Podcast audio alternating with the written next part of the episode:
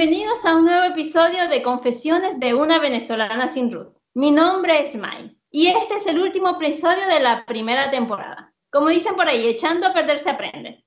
Y para este episodio eh, invité a un gran amigo de Maracaibo de muchos años, ex compañero de trabajo. él es conocido como Tequeyoyo en redes sociales o en donde trabajamos, que era un instituto de inglés, lo conocían como Mr. Tom. Eh, su verdadero nombre, bueno, eh, pero no sé si él quiere que lo diga o, mi si... mi verdadero nombre es Mr. Tom. no, mi verdadero nombre es Neiro. Sí, mi mamá se le ocurrió la magnífica idea de ponerme ese nombre tan artístico y bueno. Bueno, el mío es Mayre. Y todo el mundo me dice May, yo prefiero el May. Me dicen Mayra y cuando llegué a este país, para que yo vivía ahí, que desde que llegué empezó, empezó a pasarme de todo, la gente en extranjería se equivocaron. En vez de ponerme Mayre, pusieron Maure, que en mi vida habían escrito Maure. Me habían puesto Mayre con TH, Mayren, Mayra, pero ese día me escribieron Maure, llegandito, caliente, pues para que vaya agarrando. una, una de las tantas aventuras de, una venezolana sin Ruth. Parte de tus aventuras también son las confesiones de una venezolana sin Ruth, que ya la gente sabe que tu real, tu verdadero nombre es Maure, no Maure. gracias a Dios. Bueno, primeramente gracias por la invitación. Desde aquí, desde la ciudad de Atlanta, en los Estados Unidos, te envío un abrazo grande. Eh, como dijiste, tenemos mucho, muchísimo tiempo uh, conociéndonos, más que compañeros de trabajo, somos amigos, conozco a tu hermana, conozco eh, tu familia, tus niñas, y bueno, hemos eh, construido una relación, una amistad muy bonita durante, durante todos estos años. Y bueno, como decías, mi nombre en, en el trabajo, en esa institución, que no era una, por favor, no la llames institución de inglés, era un instituto binacional cultural. Sí, eh, sin de lucro. Sin fines de lucro. Eh, que eh, trabajamos, era conocido como Mr. Tom, y eso viene aquí principalmente cuando daba clases para los alumnos del primer nivel, para romper el hielo, siempre me presentaba, hello, my name is Tom Cruise los alumnos se echaban a reír y me miraban así como que yo, ajá, que no me parezco. Y aparte, entonces toda la clase, cada vez que ellos se dirigían a mí, yo les decía que me llamaran Tom, Tom, Tom, y muchos llegaron a creer que ese era realmente mi nombre. En las redes sociales, especialmente en Instagram, eh, soy el Tequeyoyo 2.0, y eso viene fue que en mi cuenta de Instagram una vez posteé, gracias a una amiga nuestra, Julie Lobo, una vez estaba hablando de mis aventuras en McDonald's eh, que cada vez que yo iba a McDonald's era una verga, de verdad que dejé de comer en McDonald's, no como en McDonald's, porque siempre era una aventura. Ella me dijo, ¿por qué no creáis ese que sea tu contenido? Pues hablando esa, en esa línea, pues, y creó un video especialmente, no creo un video especialmente, que creó un video hablando de Maracaibo. Y casualidad que cayó en la semana la, la Ese video se hizo viral y a partir de ahí me, bueno, eh, me convertí en el Tequeyoyo 2.0 en Instagram. No, pero bueno, eso, eh, lo que pasa es que em, siempre cuando emigramos hay un choque cultural de las costumbres, de lo que decimos, y más tú que estás en un país en el que no se habla español.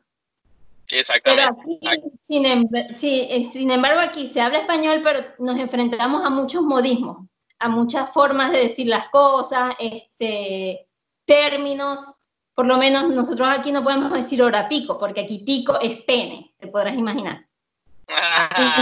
bueno, bueno, y si supieras que yo cuando llegué aquí, uno de mis primeros trabajos, que también eh, eh, escuchando tu podcast de una venezolana sin root, como todo inmigrante, pues atravesamos por tantas cosas que yo también podré escribir un libro. Yo creo que todo inmigrante puede escribir un libro, puede escribir su, su, su, una tira cómica porque ya después de muchos años uno, uno lo ve gracioso, uno ve como que, Dios mío, realmente atravesé, pasé por todo eso y todavía estoy aquí. Una de las cosas fue que yo trabajé en un restaurante mexicano, todos mis compañeros eran mexicanos. Nunca se me pegó el acento, pero sí se me pegaban, se me pegaban palabritas. Este, por lo menos ellos dicen mucho pinche, ellos dicen pinche venezolano, pinche eh, tacos esto, sea, como decir chimbo, algo así. Esto es para nosotros decir chimbo. Pues. y yo le decía pinche culero, culero es, para ellos es como decir, no sé, estúpido o algo así. Entonces, son palabras que, que sí, inevitablemente. Y también te tienes que comunicar. Entonces, uno tiene que adoptar, uno adopta ciertos términos para poder, eh, para que te entiendan, comunicarte. Este, yo te, ¿Te acuerdas que yo te escribí cuando se me perdió el título universitario? Sí, eso fue una locura. Yo, yo tenía una campaña de desprestigio contra esa empresa que, que, que, me perdió el título. Gracias a Dios apareció, todo fue un malentendido, pero en un principio yo quería la cabeza de alguien, porque resulta que ese era un, un requisito necesario. De hecho, sin eso no hubiese podido solicitar la visa aquí. Entonces te puedes imaginar, se me perdió. A mí, bueno, llegandito me... Se traspapeló. Eh, se, fue a otra empresa. Pero bueno, no voy a hablar de esas empresas porque también me tendrían que pagar. Pero de verdad yo, yo quería matarlos, yo que necesitaba la cabeza de ellos. Pero bueno, llegandito me escribieron mal el nombre. Bueno, en los trabajos no me puedo quejar porque de verdad se me perdió el título. Más esa negación, esa, eh, yo me vine sin las niñas, estaba en un guayabo terrible. Y para completar, mi hijo, yo no sé si vos sabéis, pero estaba trabajando, yo trabajé en un call center en un principio. como en junio de 2018 aproximadamente se termina el estudio en el que yo estaba trabajando, de, llamar a la gente, todo esto, se termina y me dicen que no puedo seguir trabajando. Yo salgo, ok, dejo de trabajar ahí y empiezo a buscar trabajo. Empiezo a caminar, mira, caminé más que polero sordo.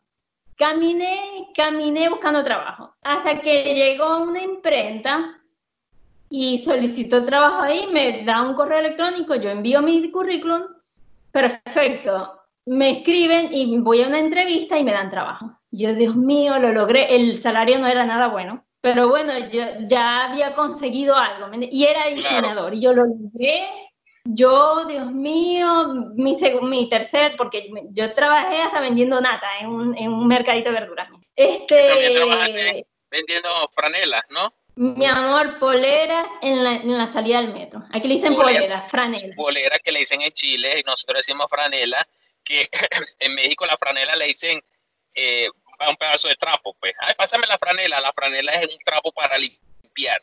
Cuando yo decía, ay, Dios mío, necesito una franela nueva para el uniforme. Y ellos que te pensáis poner un trapo encima. Porque, pero yo sé que en este último episodio de tu programa, yo sé que me, me, me tenés que contar algo que te pasó allá en Chile. Y eso tiene que ver en, ese último trabajo. En ese último trabajo, este, de verdad que yo, bueno, yo empecé a trabajar ahí y tal, no sé qué, pero ese último trabajo fue el de la imprenta, no el de vendiendo poleras o franelas. No, es que eso eran intermediarios, porque eso lo hacía en mis tiempos libres para ganar más rebusque. Eso era el rebusque. El rebusque. En, los mercaditos, ese mercadito de verduras donde vendía nata era los domingos. Una chama venezolana hacía nata y me las envasaba y yo iba. La primera nata que vendí, me, me acuerdo que decía nata venezolana como para adentro, porque me daba pena. Después y tenía así como muestra gratis. Tenía una bandejita que ahorita la gente se muriera con el coronavirus. Una bandejita con galletitas y le ponía nata. Y mucha gente pasaba y me miraba como que está loca, ni, ni loca le voy a agarrar una galleta. Hasta que alguien probó, bueno, y después que vendí la primera, nada venezolana, nada venezolana. no había quien te parara. Pero eso, fíjate, viste cómo siempre el principio es duro. Cualquier, cualquier, lo más difícil es dar el primer paso. Porque yo recuerdo que mi primer, mi primer, primer, primer trabajo aquí fue para una empresa prestigiosa de aquí que vendía olla. Y yo tenía que visitar casas y ofrecerle casas, entonces eh, tenía que reclutar gente y, y, a mí me parecía, pues me parece que la, la olla o la, el juego de cocina es una verga rechísima porque no se te pega, el, huevo no se te pega, este, no, se te pega nada. esa verga no, mágica, pero eran demasiado dinero, eran demasiado dinero. Entonces, el target era gente eh, con, con, escasos recursos, más que todo latino, que a, nosotros latinos, porque a los americanos no les gusta, generalmente no les gusta cocinar, les gusta es comprar comida afuera. o sea, les gusta gastar por flojera y por cuestiones de tiempo, que ellos piensan que nunca tienen tiempo para nada. Eh, pero más que todo eran latinos eh, y nos, el mayor porcentaje de la gente, el target de nosotros eran mexicanos. Entonces nosotros hacíamos la visita y eran trailers como de eso de película que tenían tablas de piso con huecos eh, que yo decía por aquí se me va a salir una rata y venderle un juego de olla que pudiera costar 1.500 dólares para mí me parecía una estafa. O sea, para mí, para mí, era un robo. Y yo no podía, yo decía, señor, le tenemos, empezaba vendiendo de la olletica así para cocinar los huevitos, porque me daba, me daba verga ofrecerle el juego completo de 1500, señora, mire, este juguete, y a mí me decían, no, no joda, vendele tú esa verga, y yo, ay, no, Dios mío, pobrecito, ¿dónde le viste la cocina a esa señora? Esa? Y, la cocina se está descalambrando todo y estas ollas que como con pena ajena. Exacto, y vamos a un mercado los domingos, montamos una mesa para reclutar gente, para visitarlo porque teníamos que darle un folletico y lo vamos a visitar tal día y a mí me daba pena entregar esos folleticos porque no estaba acostumbrado a eso. Pero definitivamente todas esas cosas ayudaron a, que hoy en día, hoy ser lo que soy, definitivamente me cambió el mindset, eh, la forma de pensar. Eh, definitivamente no soy ni la cuarta parte de lo que, pudo, lo, la persona que era y, y ahora veo las cosas tan diferentes que eh, llego al punto de pensar definitivamente a los que amamos a Dios, todas las cosas nos ayudan a bien. Y cuando digo todas las cosas, es todas las Sí, mija, la propia víctima, parecía yo. Mira, yo cuando yo estaba rollo, ese, rollo. ese tiempo aquí, el que me hubiese visto dijo, hasta la llorona emigró a esta verga. Yo parecía la llorona en los buses, en lo, llorando, bueno, pero déjame echarte el rollo. Entonces viene, yo empiezo en esta imprenta y me dicen que yo voy a ser diseñadora, tal, me, me, es como un local de dos pisos, y yo tenía que estar en la parte de arriba, pero yo siempre he sido muy metida. Y yo quería aprender a imprimir en esas máquinas y esas están en todo el frente del local, o sea, en donde está la atención al público. Donde vos no estabas. Exacto. Dejándote dicho que en mi situación yo no tenía RUT, evidentemente, estaba trabajando, ya yo había solicitado la visa, pero no me había salido los papeles ni nada, y necesitaba trabajar porque, o sea, yo no me traje 8 mil dólares. Claro. Entonces, bueno, este, yo empiezo en mi situación, como yo, habían como tres personas más que no tenían papeles, pero ese día yo dije, si aquí van a joder a alguien que sea a mí, los demás váyanse, aquí me quedo yo. Yo no dejé que nadie se me colara. Y estando yo ahí, en lo donde es la atención al público, llegan dos señores muy simpáticos. Buenas, y yo, sí, buenas, dígame. Este, el encargado del local. Y yo, bueno, es él, un chico que estaba trabajando ahí conmigo. Sí, dígame. Nosotros somos de la Policía Internacional de Chile. Dios mío. Yo, maldición. Necesito el root de todas las personas aquí presentes. Te podrás imaginar.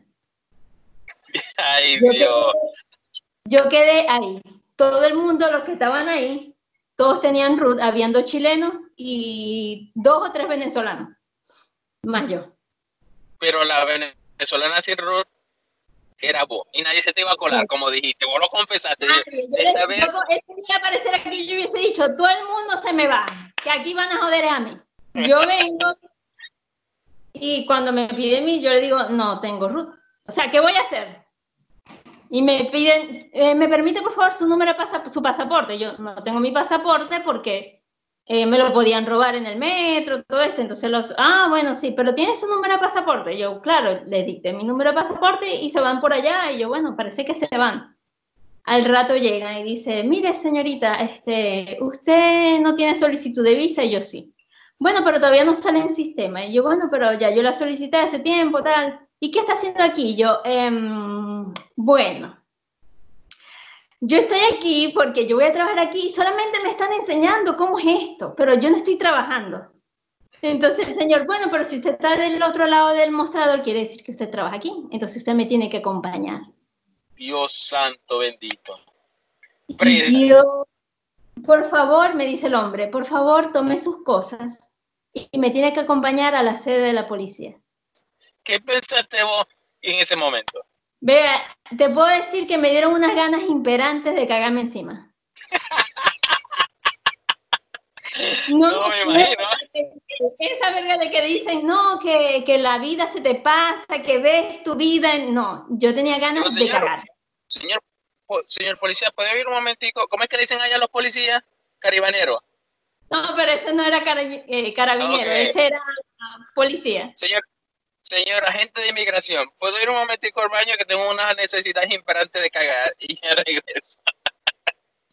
Mira, yo y resulta que estaba, esto, este, el local este estaba súper cerca de la Policía Internacional, como a dos cuadras, tres cuadras. O no puedes escoger un mejor lugar para que te apresaran si no ese. No, lo peor del caso, después de que pasó todo, me dicen los que trabajan ahí que jamás había ido la policía para, para ese local. Fue el día que la hija de Magali estaba ahí. Pero que bueno, vos lo confesaste, vos le confesaste al universo, lo lanzaste hacia el universo. De aquí, aquí la primera que quiere esta verga soy yo. Y así bueno, Con esas ganas de cagar, fui caminando.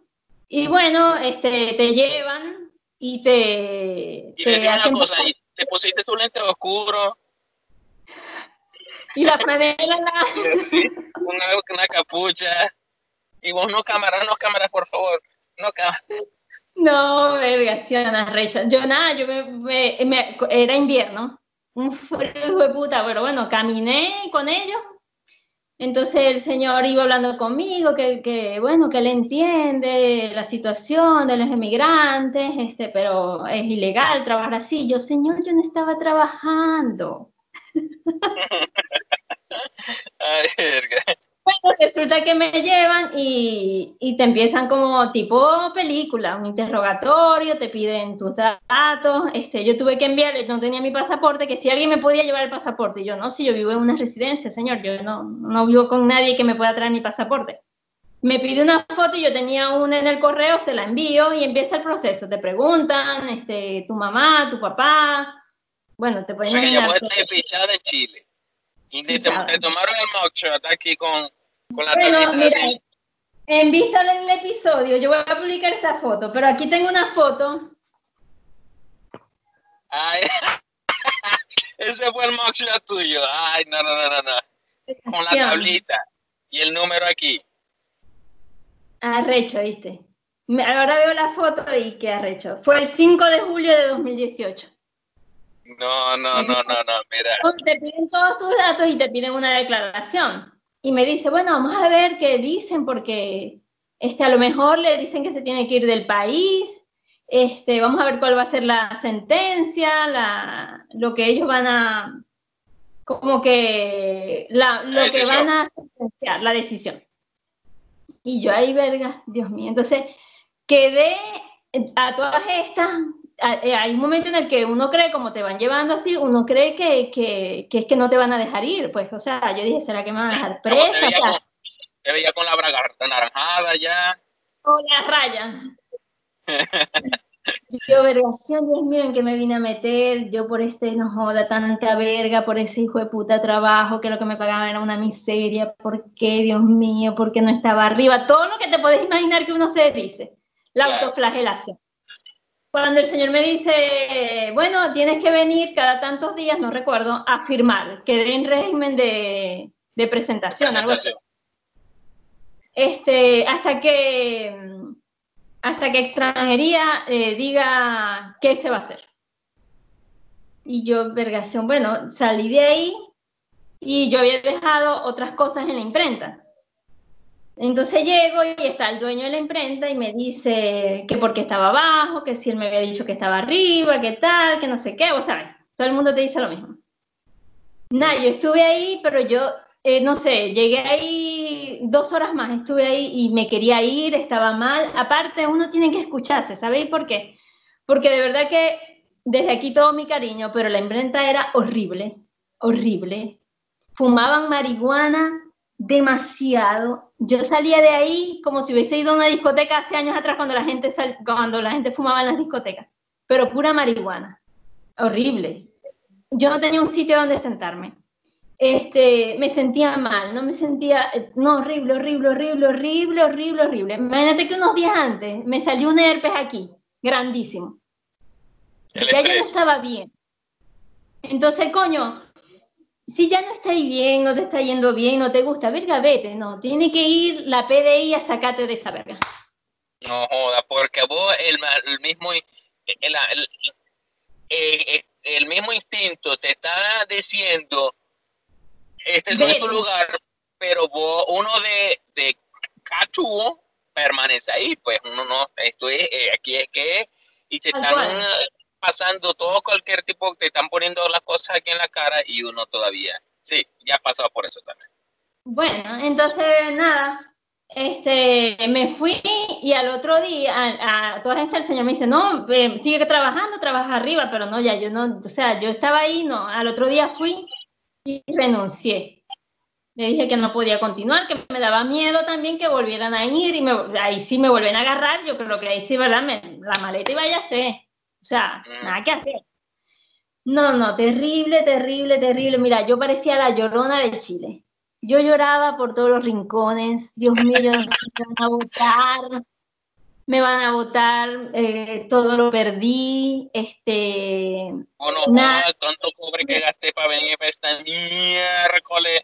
Y ahora me voy a te puedes imaginar todo lo que pensé. Eh, ahora esto va a ser una raya, seguro voy a tener, este, ¿cómo se llama? Antecedentes penales. Yo decía toda verga, o sea, yo tenía la cabeza vuelta a verga. Un prontuario policial, una delincuente buscada por las autoridades internacionales. La Interpol.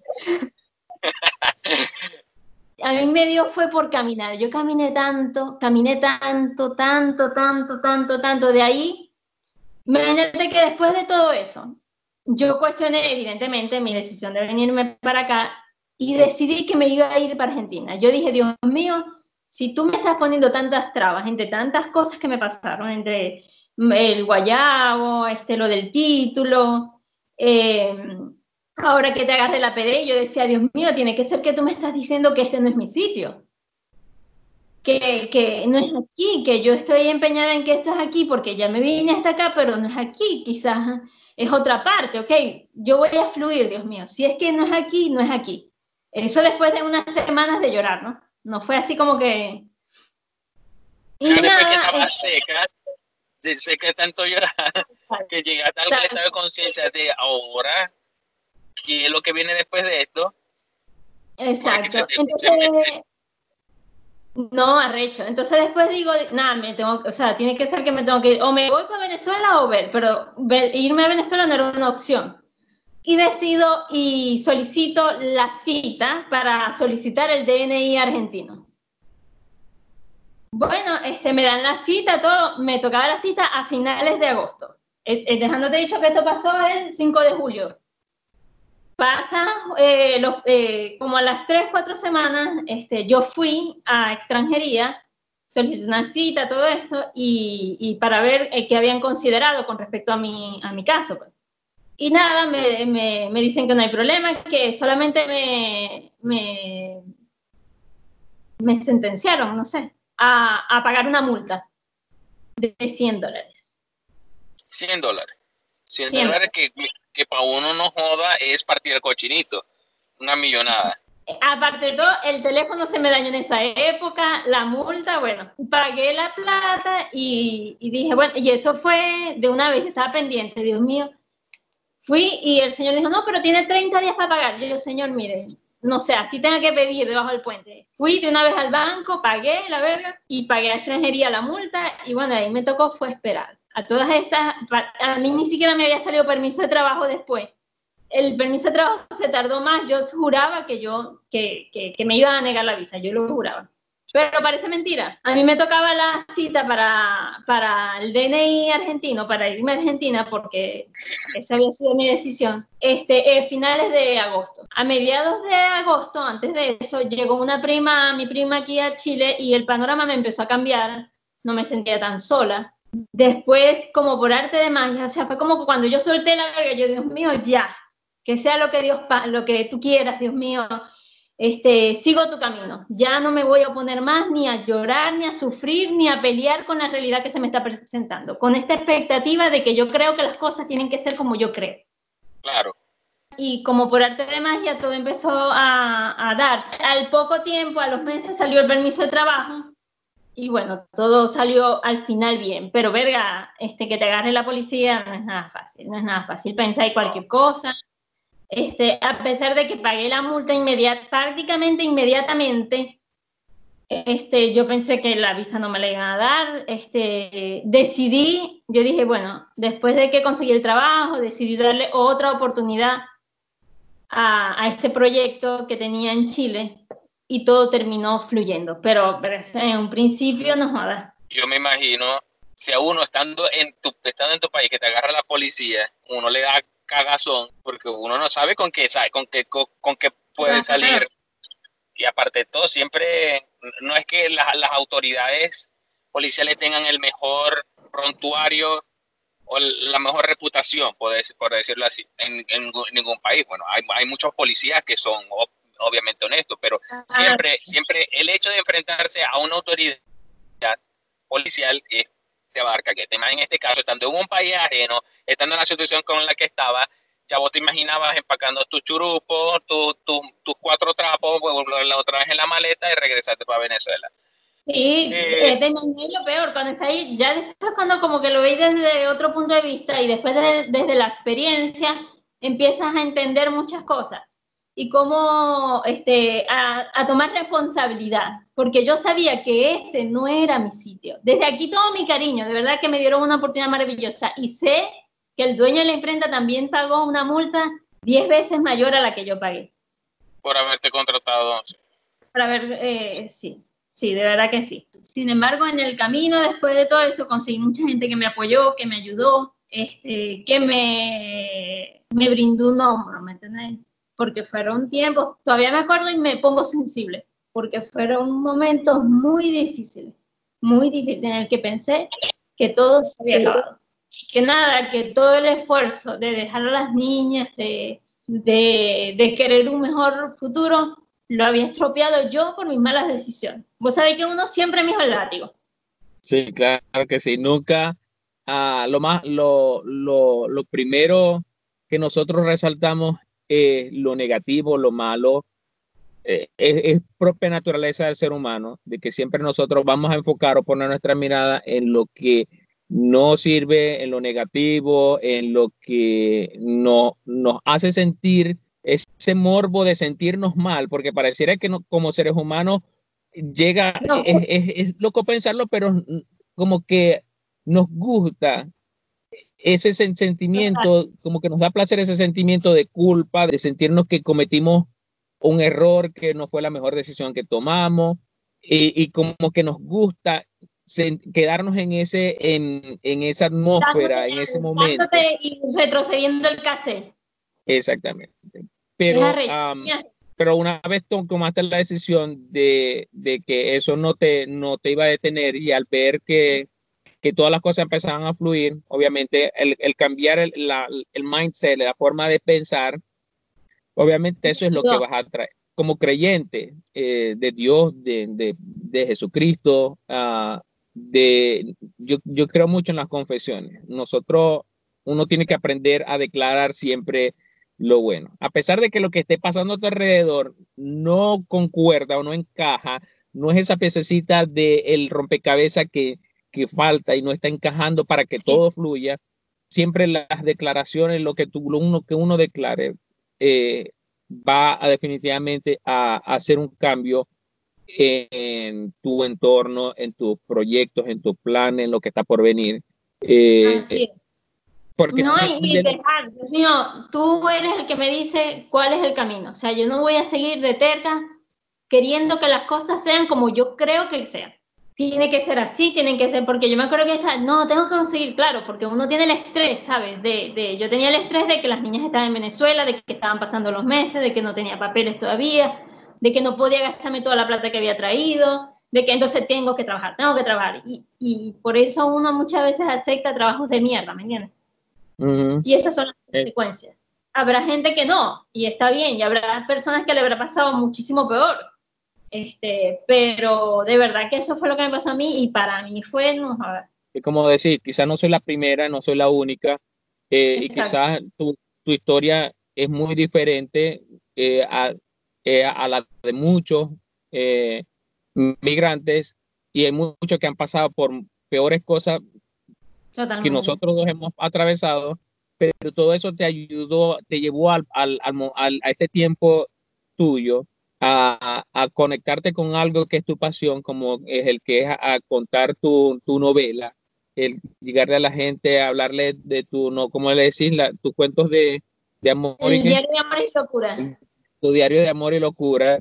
Y siempre yo he dicho que esto, esto de la migración, nosotros los venezolanos no, nosotros no estamos acostumbrados a emigrar. Este, Nosotros nacemos, nacemos en un país que, que nacemos, eh, no, nos inculcan la idea de que nosotros somos uno de los países más ricos del mundo. ¿Por qué? Porque tenemos petróleo. Y, y, como tenemos petróleo, estamos, vamos a estar todos bien, vamos a estar todos felices y tenemos todo, pues em, nos toca enfrentar este proceso migratorio. Y eh, eh, hay, países, hay, hay, ciudadanos de otros países que tienen más años que nosotros emigrando. Muchos más años. Colombianos tienen más años que nosotros. El, el, venezolano no tenía esa cultura de emigrar. Nosotros no teníamos, a pesar de que no teníamos todo, como te emigraba, era pensamiento y regresaba. Exactamente. Tenemos ese pensamiento de que nosotros vivíamos, a pesar de que teníamos nuestras carencias, eh, pensábamos de que era, era, uno de los mejores países del mundo, pues, y como te digo yo, nacemos con ese pensamiento, crecemos con ese pensamiento y, y nunca nos vimos a la obligación. El, el, la, la, migración para el venezolano es nuevo, es un, algún proceso muy nuevo y, y nos estamos todavía adaptando a eso.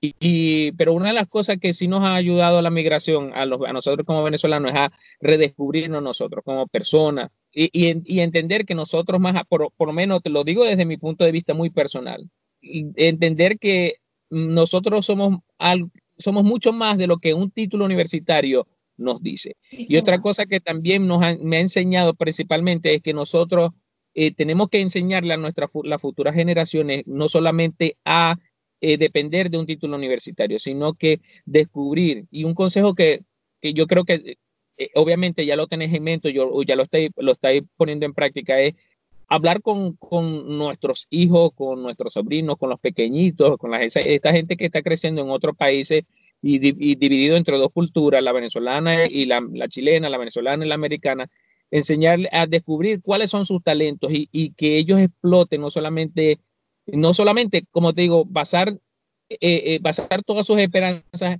en un título universitario. Yo, tengo un título universitario, yo soy abogado. Por 12 años fui profesor enseñando inglés y nada de eso estoy haciendo aquí. Nada, y yo no soy abogado. Eh, y, y una, una, de las cosas fue que, de, eh, gracias a Dios, el hecho de tener la herramienta de hablar inglés eh, me llevó al, al, lugar donde yo estoy hoy en día en este país. Pero es como te digo yo, no es no, el hecho de estar yo donde estoy, que estoy com, completamente agradecido con Dios en el lugar donde estoy, eh, en la posición en la que estoy, no, no fue basado en un título universitario. En el hecho de haber estudiado cinco años, sentado en un pupitre, una carrera universitaria fue sencillamente un, una habilidad o un skill, como le dicen aquí, lo que me Exacto. llevó, lo que hoy en día es lo que, lo, de lo que vivo yo aquí. Entonces, cosa, esa es una de las cosas que nosotros debemos aprender, enseñar a nuestros hijos, no solamente que eh, eh, tener un título universitario está bien, es válido y es bueno, pero también aprender otras cosas. Hay mucha gente aquí que está, que, que que está viviendo y tiene sus negocios en base a que a vender comida. Nunca en su vida en, en Maracaibo se había metido en una cocina. Un hombre nunca en su vida había hecho una parte fritica, un, unos huevos fritos. Y ahora esa gente vive, su, su principal fuente económica es vendiendo comida. Y a entender de que nosotros eh, somos personas con muchísimo muchísimo talento y que definitivamente todo lo que nosotros nos propongamos, todo es una vida, es una enseñanza. Ah, yo, yo también estoy por, yo, yo, yo voy a escribir un diario porque yo atravesé también, mi primer trabajo fue vendiendo olla, el segundo trabajo fue limpiando eh, concesionarios de carros desde las 9 de la mañana hasta las 4 de la noche, hasta las 4 de la madrugada, por tres meses, donde salí jodido, me contrataron unos venezolanos y al final me terminaron pagando solamente un mes de trabajo. Entonces, todo eso, eh, me empezaré a trabajar en un restaurante mexicano donde, mentira, el siguiente trabajo fue trabajar en un, un, restaurante latino donde los dueños eran unos hijos de putas, déspotas que maltrataban a la gente. Eh, yo, como siempre sido una persona y como yo tengo la lengua dura y picante también, antes de yo decir, antes de salirme, antes de matar a uno de estos vergos que me, me bien por Venezuela por matar a, estos dos coños, yo me voy. Y, sí, exactamente, porque ahí sí, sí, ahí sí, yo iba a matar porque ya era un punto. A mí me lo hicieron una vez y, y de, eso me sirvió a mí de decir, de tomar la decisión de decir, yo no puedo seguir aquí porque si esto vuelve a pasar, esto no va a terminar bien. Y tomar la decisión de irme eh, y me fui por, por, por, lo bien. Después me trabajé en, un en el restaurante mexicano, rodeado de puros mexicanos, aprender de la cultura de ellos. Tengo muy buenos amigos mexicanos. Poner un, eh, aparte el ego de, oh no, yo soy abogado. Eso oh, también, lo que yo soy, porque yo soy esto, yo soy aquello y te enfrentas con una realidad en la que, en la que lo que va a valer es lo que puedes resolver, o sea, lo, tu ingenio para aprender otras cosas, que no tiene nada que ver con lo que hacías, ni con lo que eras, allá podías hacer lo que te diera la gana, pero aquí tenías que, ya, ya ponías en juego otras cosas y te iban a servir otras. Y, y, y, me molesta cuando la gente utiliza, la, y, me molesta cuando la gente dice, oh, no, y sí, porque estás allá, yo prefiero quedarme aquí en Venezuela haciendo, llevando verga aquí en Venezuela que en, en otro país, llevando verga en otro país y limpiando poseta. Me da rechera con esa gente y me da rechera con la gente que se molesta o los inmigrantes que alguna vez han limpiado poseta o alguna vez eh, o están llevando verga aquí porque la vida aquí, la vida del inmigrante no es fácil, la vida en Venezuela no es, no es fácil, pero la vida del inmigrante tampoco es fácil. Yo creo que los dos merecen como que los dos tienen su punto, ¿sabes? Y su respeto, porque para salir de Venezuela hay que echarle bola, hay que tener cojones y para quedarse también. Entonces es estúpida esa revancha que hay este, entre el que se queda y el que se va, o el que se queda cree que a veces los venezolanos estamos batiendo billetes. O y, el que, y el que nos vamos, a veces creemos que el que se quedó está mejor que nosotros porque está con eso que nosotros extrañamos. Exactamente. Entonces, definitivamente este, tenemos que aprender a estar presentes, donde sea. Si estoy en Venezuela, estoy en Venezuela, y si estoy en Chile, en Estados Unidos, en España, estar en España. ¿Entiendes? Soltar un poquito de eso, y eso no quiere decir que seas mal venezolano, ni que no quieras a tu tierra, ni a tu familia. Es simplemente aceptar el camino que decidiste tú mismo recorrer. Y es que perdemos mucho tiempo pensando en lo que fuimos, lo que, lo que dejamos, lo que perdimos, lo que pudimos ser, lo que podemos tener. Y no, y, y definitivamente, y es, y, y, y, de verdad que pasa eso, no dejamos de aprovechar oportunidades, dejamos de ver, eh, de disfrutar lo que nos, está pasando, lo que, no, no, lo, que, lo que nos estaban ofreciendo en ese momento por tener nuestra mente pensando en lo que dejamos. En Yo me acuerdo una vez una vez, en esos días de que trabajé en esa imprenta, un día yo tenía un frío arrechísimo y, no, llegué al trabajo y no habían abierto. Y estaba fuera con mi abrigo y todo, pero tenía las manos heladas, heladas. Ese día no sé por qué no tenía los guantes. Y unos locales más allá, este, estaba un señor y me saluda, ¿cómo está? Y me da la mano. Y me dice, tiene la mano helada. Tenía las manos súper calientes, tenía sus guantes y tal. Y yo, sí, es que se me quedaron los guantes, no me acuerdo qué fue que le dije. Y el señor me sacó, ya vengo, sacó de su, de su local, fue y me trajo un café caliente, el mejor café que me he podido tomar en mi vida. Este, y eso me ayudó muchísimo en ese momento, para que tú veas, después de un tiempo, yo puedo reflexionar que yo en ese momento no vi eso. Yo estaba en el Pobrecita yo, pobrecita yo, pobrecita yo, pobrecita yo, pobrecita yo. El frío, el calor tan bueno que hay en Maracaibo, yo pasando esta verga de frío tan odioso, tan pedante. Y no, frío ahora, miro atrás y veo cómo ese señor gentilmente, que no me conocía, me sacó una taza de café para calentarme y me calentó en pleno invierno. Siempre, vivan el presente, vivan lo que están viviendo, vivan lo que están viviendo, así es. Y, aprovechen, aprendan, ojos. Es algo, algo que personalmente hablo con mi hermana. Eh, aprovechen el momento, abran sus ojos, observen qué es lo que está pasando a su alrededor. Eh, ¿Por qué? Porque obviamente es un proceso, todo, es un proceso de aprendizaje y, mientras más uno sabe, obviamente uno va, elevando como, como persona, va creciendo y como obviamente uno puede utilizar eso en la parte profesional. Y cuando decidáis regresar, si es que pensáis regresar, o cuando estéis forzados a regresar porque tomaste la decisión o porque fuiste forzado a regresar, pues vas a regresar diferente, vas a regresar con otro tipo de, pensamiento, otras habilidades, eh, otra, eh, otras cosas que habéis desarrollado y, que definitivamente te van a servir, no solamente en el lugar donde vas a estar, sino a donde vas a ir, si decidís regresar, si decidís quedarte. Y es eso, aprovechar lo, lo que se te está presentando en estos momentos. Eh, totalmente, totalmente, totalmente. Y, y, coño, ¿en qué otro sitio del mundo te va a dejar así la policía?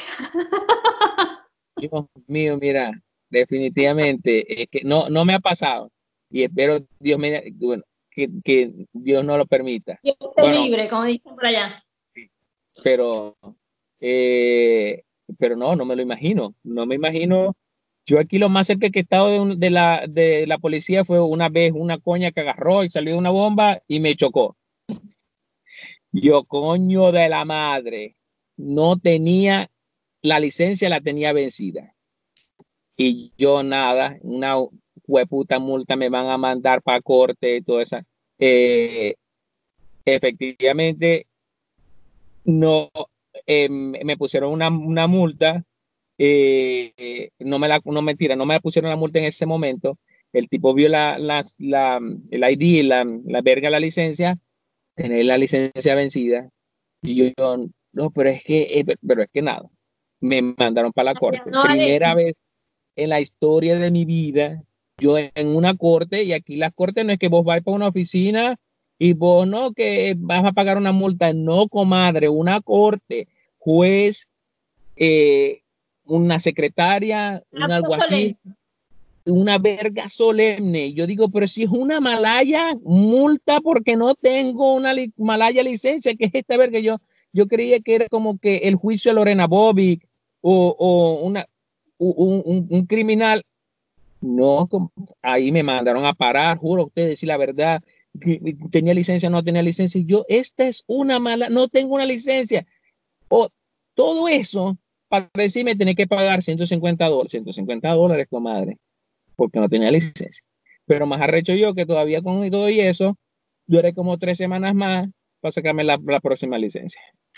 Entonces, andaba jodiendo por aquí por allá. Yo, bueno, sé que cuando, cuando yo eh, se me perdió el título, si yo no, no solicitaba la visa en el tiempo, mm, tenía que pagar 100 dólares. Al final, por milagros de la vida, pude solicitar la visa y no pagué los 100 dólares. Pero esos 100 dólares que no pagué en ese momento los pagué después. Así que para que veáis que lo que tanto uno le busca como que... 100 dólares no eran tuyos. Eso lo ibas a gastar en cualquier eso ya te lo tenía, ya, ya lo tenían, ya tenían el cheque hecho ya. Ya, yo era la que estaba de agarrar. Pero bueno, la experiencia hoy día eh, le veo el aprendizaje, pero en su momento, como todo. Me, me, me ha encantado el, el, el, camino, este, me ha encantado este, en, lo que ha, en lo que se ha traducido con el tiempo. Y todavía falta, porque te voy a decir una cosa, esto todos los días, todos los días pasan cosas, todos los días nos enfrentamos a ahora. Ahora, este, con estos cambios del coronavirus, de la pandemia, de todo esto se le va sumando. Y, y, bueno, y por los vientos que soplan, eh, nos tocan muchos más años de migración. Si he de volver o no de volver, bueno, la vida no nos dirá. Agradezco que hayas aceptado la invitación para echarte el brollo.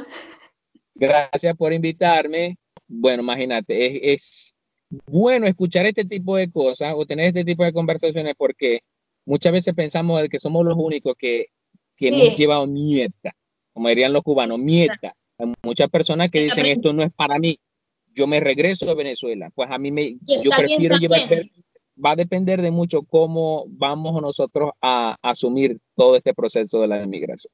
No todos lo vamos a asumir de la misma manera y no se puede llamar, no se le puede, no se le puede llamar ni cobarde, ni acusarlos, ni acosarlos, eh, porque todos, todos, todos vivimos nuestro proceso y a, nuestra manera, pues.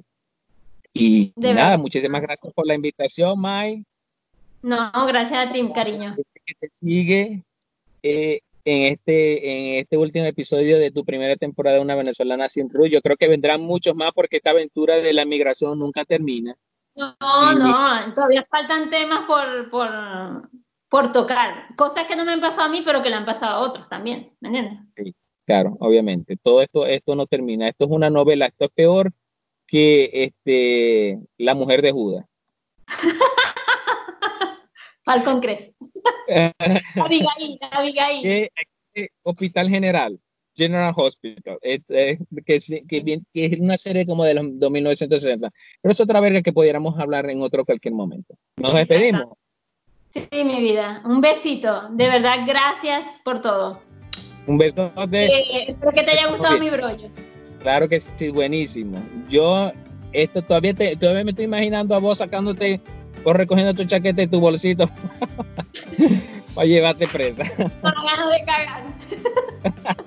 Ay, verga. Eso no se me va a olvidar. Un beso, mi vida. Un beso. Pues. Bendiciones. Chao, pues. Ven.